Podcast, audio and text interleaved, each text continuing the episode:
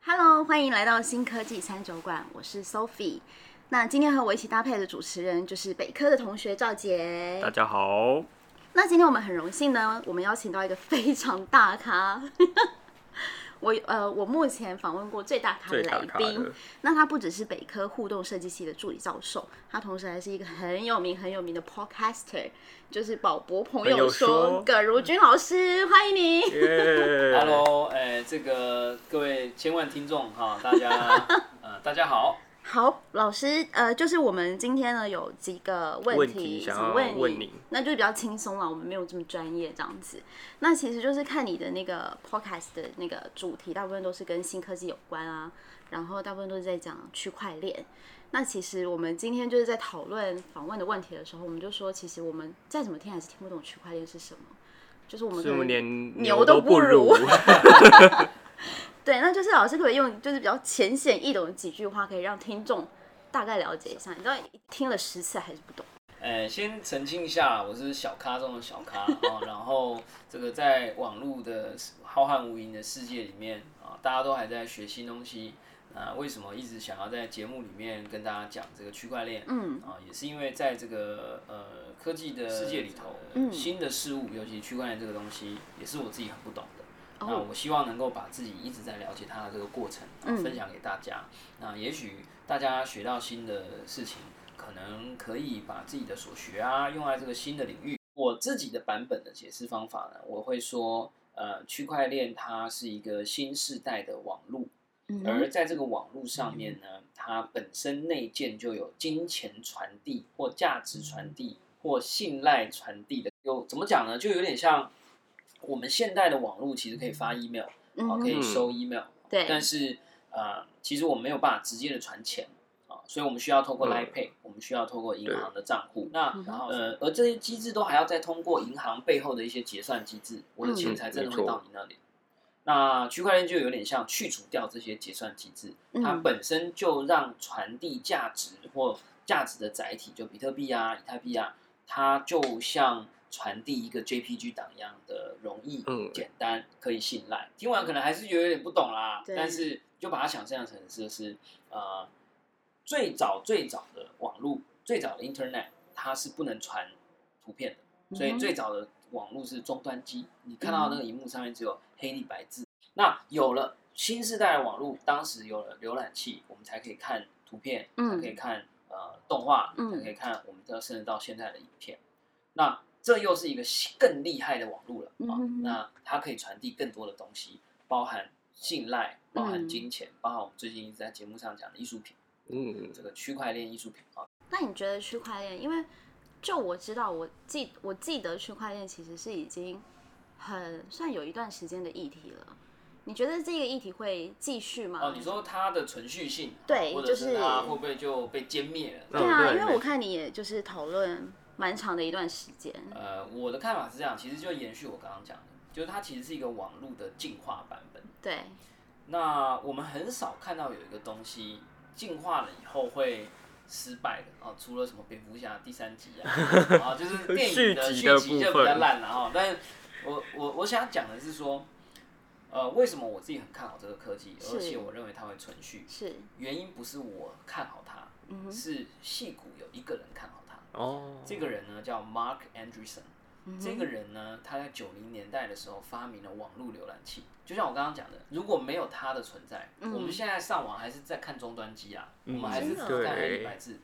那这个人呢，根据统计呢，他在前三年，就是从二零一七年到二零二零年，他的呃投资公司叫嗯 A 十六 Z，在戏谷是投资了最多的钱在区块链的公司。嗯，大家问他说：“你为什么这么看好啊？”嗯哼他的答案很简单，他说：“我看到二零一七年的区块链的发展，嗯，就像我在一九九四年看到的网际网络是一样的。哇那，出自于一个发明了网络浏览器第一个人类历史上第一个 browser 叫做 Mosaic，、嗯哼，然后第二个人类历史上最知名的浏览器之一叫 Netscape。哦，嗯那在座可能没有太多人听过啊，对但听众一定有人听过 啦啊、有可能啊，熟知网络历史的人。那身为这样的一个眼见者，或者是一手嗯创建了现代网络世界，没有他，没有 Facebook，没有 Amazon，、这样子的人说，他看见了区块链，就像他当年看见了网络。是那意思是什么？叫做我们现在的区块链的世界充满了机会。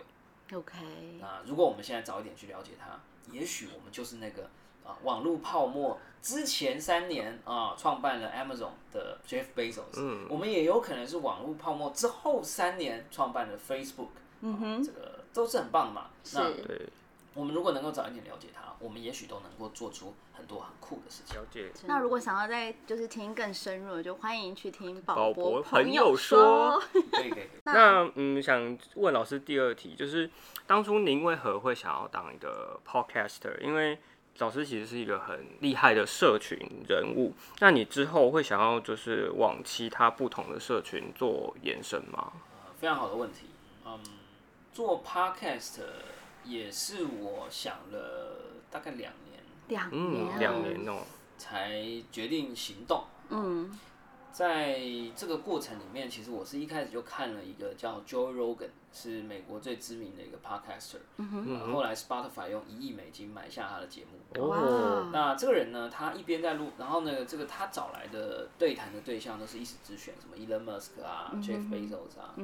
那他同时一边录音呢，还做录，然后他在 YouTube 上面也有很多人把他的节目当 podcast 来听啊、有的人会看影像，有的人不会看。嗯，那个时候我就觉得他的节目很不错，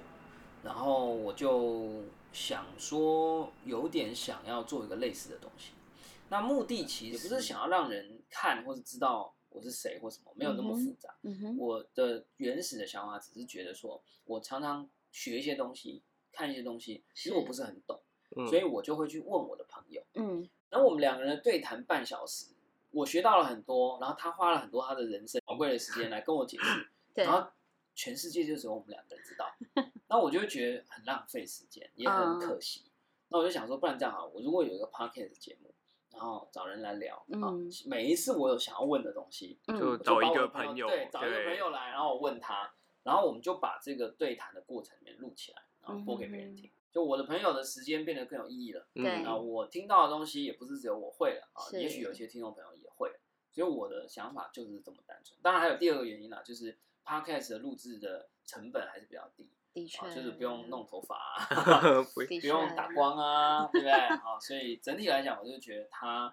还蛮好玩的。对，嗯哼那也想要试试看这个新的媒体。这样子，OK，了解。那老师，呃，您就是接触蛮多不同领域的东西，那你起初在摸索一些，就是你可能从一些资讯媒体，然后跳到资工类别的东西，有什么发生什么辛酸血泪，或者是什么腥风血雨 啊你说吗？从什么东西跳到什么东西？就是你接触不同领域的时候，太适应的那一种感觉。嗯也要很感谢北科大有这个互动设计系嗯啊，这个跨领域的科系。啊、我我我先讲一下好了。我其实很年轻的时候，我就有两个信念，啊嗯就哼，第一个信念是，我觉得人类的大脑应该要是可以懂得任何事情的，只是，是你嗯懂得的速度，每个人可能不一样。嗯哼，比如说对我如果是文组的，理组的东西我也可能可以懂，只是当然我懂就的时 effort，间就是我花起的力气跟时间会比有理工脑的人难。是，那啊反过来对也是一样。嗯，可是我认为人类的大脑结构应该没有差到太多，嗯只是你要不要花时间，然后要不要投入。那当然你可能没有那个速度啊，嗯但是理论上我自己有一个信念是人没有学不会的东西。所以你不相信有笨的人，嗯，只有懒的人，我觉得这又是另外一个议题议题。嗯，如果你觉得你，就是如果你相信你自己很笨，那确实有可能蛮笨。对，就是就是因为我的我的逻辑就是很多事情就是你怎么想而已。 ，OK，嗯你你很相这个这个有点，就是我虽然很不喜欢这种什么相信的力量，但我觉得你设定了自己是怎样，你可能就嗯会哼变成怎样这样。那 OK 我自己是觉得没有什么事情是学不会的。我在遇到很困难的东西，数学、嗯或者是我第一年进到台大，呃，突然跨跨这个所谓的领域啊，嗯哼就是要修习这个理工科的嗯哼题目，，嗯，我也很痛苦。嗯，但我就一直心里告诉我自己，我也是人类嗯，我也有一颗人类的头脑，有什么事情是这颗头脑学不会的？这不合逻辑嘛嗯，对吧哼？别人学得会，我我的脑跟别人脑应该没有太大差别啊。嗯哦这是第一点。嗯，第二点是，其实我觉得领域的区别是个嗯假议题。哦如果你回过头去看博士啊，为什么是叫博士？是博学之士。嗯嗯哼，然后英文这嗯叫 PhD 啊，这个嗯的 Doctor of Philosophy 啊，嗯这其实嗯是哲学博士的意思。所以哲学博士或哲人讲的是他懂得事物的道理，嗯哼，他没有说你要懂数学啊，对还是音没乐啊。错，毕达哥拉斯其实是发明这个音乐的这个呃很多音乐原 理的人啊，嗯就是可是他是数学家啊。孔子他也从来没有说，哎、颜回啊，你来啊，你这 个我我只告诉你这个啊社会学的道理，嗯没没这种事情的。嗯哼，孔子也要懂数学，领域跟分科是嗯在好像十五世纪还多少有一个叫林白的人，他是界门纲目科属种，他很喜欢分东西。 哦，所以他就说啊，有一个东，有一坨东西，我们把它叫做社会科学；另嗯外一坨东西呢，叫做呃科技科学。嗯哼，啊，它开始分生物学。可是其实我觉得那个时代可能有这样的需要，是，但我觉得，我觉得这个时代，你造一台 Tesla，你需要知道社会学啊，你需要知道生物学啊，你需要都市工程啊、都市计划啊，你需要广告啊，嗯哼哼，有什么东西是你就是对吧？不需要，所以那重点是什么？所以就是第三个隐藏的信念，是，就是你想做什么，嗯哼，有什么东西是引发你的兴趣的。他有句 Steve Jobs 讲，就是什么事情是你一早醒来你就会跳的。当然我也是很爱赖床的嗯哈，当然就是 什么东西是你真的会想做的。那嗯哼我以前一直想做的就是，我想要跟电脑里面的东西可以互动，哦我可以，真的哦我不想要只是按键盘，嗯，我可不可以用滑鼠？嗯我哼可不可以讲一句话，然后电脑里面的东西就会吓一跳，嗯哼哼，所以我就会开始去研究各种方法，然后就说啊，原来要做到这样，那要学写程式哦，那就会回到我们的这个信念一，嗯，学写程式，他都可以，我怎么不行啊？对，然后就会就会一路下来嘛，啊，所以其实就是我觉得这三点啊，希望可以跟大家分享。那再来，我想要问，就是在你眼中的北科生是怎么样的学生？呃赵姐，你觉得在你眼中的北科生其是实怎么样我的学生？身为大二生，但其实我也才刚来，因为毕竟我是转学生嘛。但是我就有时候会去修别的系的课，我会觉得感觉北科生都还蛮勤奋的，就是我自己的感觉啊啦。我先讲啊，就是我也算半个北科子弟，为什嗯么？因为我父亲是念台北工专，哦对，所以我也很很荣幸啊，有这个机会呢来这个服务啊，哈，也算是还债， 就是报恩。我自己的感觉是这样的，呃，通常别人问我，我就会说，我觉得，呃，北科大的学生有两个特质，嗯第一个特质呢，就是可能就是勤奋吧， 就是说，呃，你给他一个方向，嗯他其实蛮愿意的去尝试，嗯然后去做，嗯然后不会有太多很自以为是的想法。是自以为是不是坏事啊、但是如果你的自以为是是社会给你的价值，嗯，比如说，比如说，呃，文组学生为什么要写程式啊？这样啊、嗯哼那那这其实就反而是压抑了你的机会，这样理解吗。 OK 那可是北科学生，我觉得比较还好，就是你逼他去做， 逼他去学，他会愿意去学，嗯然后不会比较讲不太多会反抗。对不呃反抗不是坏事，嗯，但我我哦想要对讲对的是说，他会愿意去试试看。嗯，那嗯当然，他如果很痛苦，他可以表达痛苦，这没有问题。但是我觉得整体来讲，我觉得是呃，北科学生比较呃愿意尝试，嗯比较愿意去做，然后比较愿意做了以后再看看。嗯哼然 OK，后呃我觉得这样的事情是很好的。但是你说换到别的学校，或者是我自己以前念可能其他的大学，嗯哼有时候学生会自以为很有主见，但那个主见其实是来自于社会给他的主见。嗯哼哼，就比如说，呃，把名字换成鲑鱼很不好 啊。啊那当然我没有要说鲑好还是不好啦。这那样我的好意思说时，事，哦我的意思就是说，你可以自己想嘛。啊、嗯但是我觉得，呃，北科大的学生是你给他一个方向，他会愿意走一定的程度嗯啊、是那当然，他能走得多远是他的个人造化的问题，这第一点。嗯哼第二点呢，是我感觉，嗯我感觉北科大的学生，只要你给他的方向够多、够清楚，他会蛮愿意、蛮乐意，而且蛮容易的找到他想去的方向。他比较知道他自己想要什么，我感觉嗯啊哼但是我不是，我目前也是这么觉得。那相比起我自己念过的大学，嗯哼可能其他的大学，啊嗯我感觉反而有一些大学生、嗯嗯或我们那个年代的大学生，会反而高中很痛苦，然后上大学就疯了，就超级快乐嗯脱缰的野马。 呃，这不是坏事，但呃，不能讲是坏事或好事，我觉得这很难评断。嗯，没错，但是而是说他们反而比较没有自己的想法，同学想做什么，我就跟着同学做。北科大的学生可能因为技职体系上来的，所以他们已经比较知道自己喜欢什么了，嗯哼，然后比较愿意投资时间嗯，嗯在自己喜欢的事情上嗯嗯。嗯可是相比起来，可能不是就其他学校的学生，他可能就会比较漂浮一点，就是可能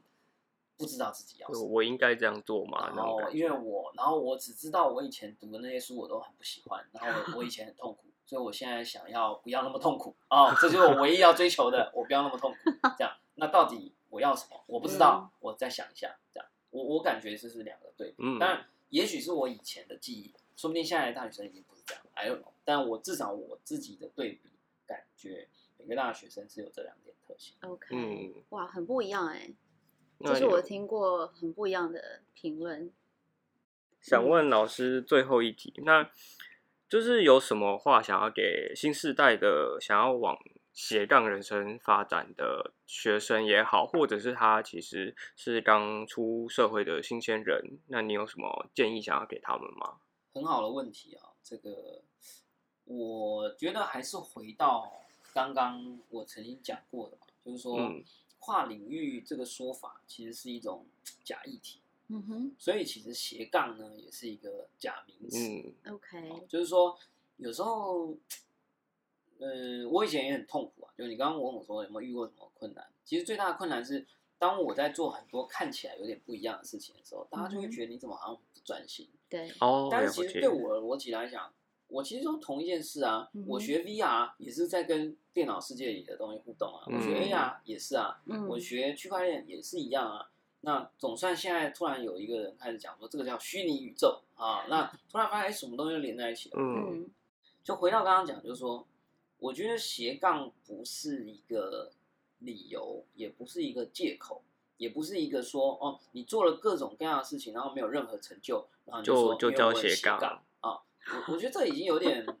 自我污名化，嗯就大家就是觉哦得对做很多事情做就很是多，斜反杠正，我上礼拜去打工，这礼拜去打球，啊，下礼拜去打鱼，好像就就是斜杠。嗯嗯可是我自己比较感觉是，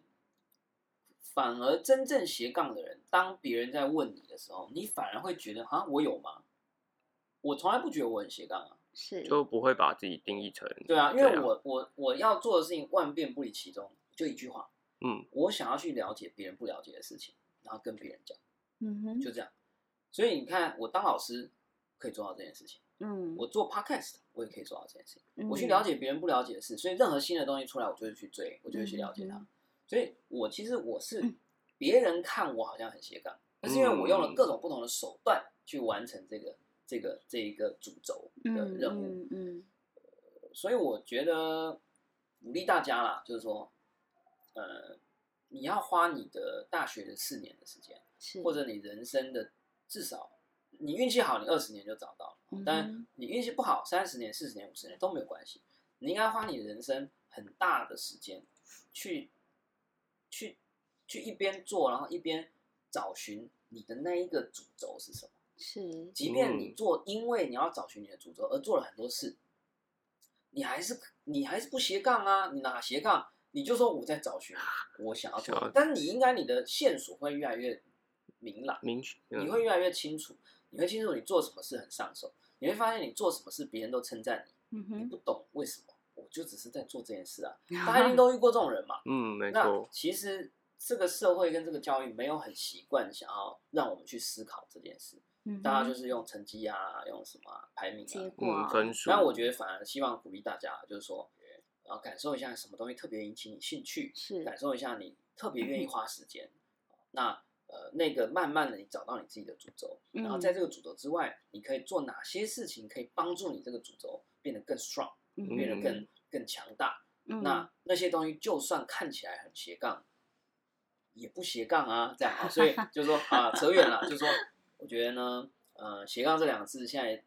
已经有一点呃扭曲有点扭曲了嗯啊，有点扭曲了。嗯所以我我反而觉得大家要问自己的是，你想要做什么，然后是你对什么有兴趣。是啊那呃，在这个过程当中，尽量的去想，你还可以做哪一些方不同方面的事，就是来延延伸出去，对对，延伸出嗯。去那你伸延伸的越广，你看起来就越斜杠嘛，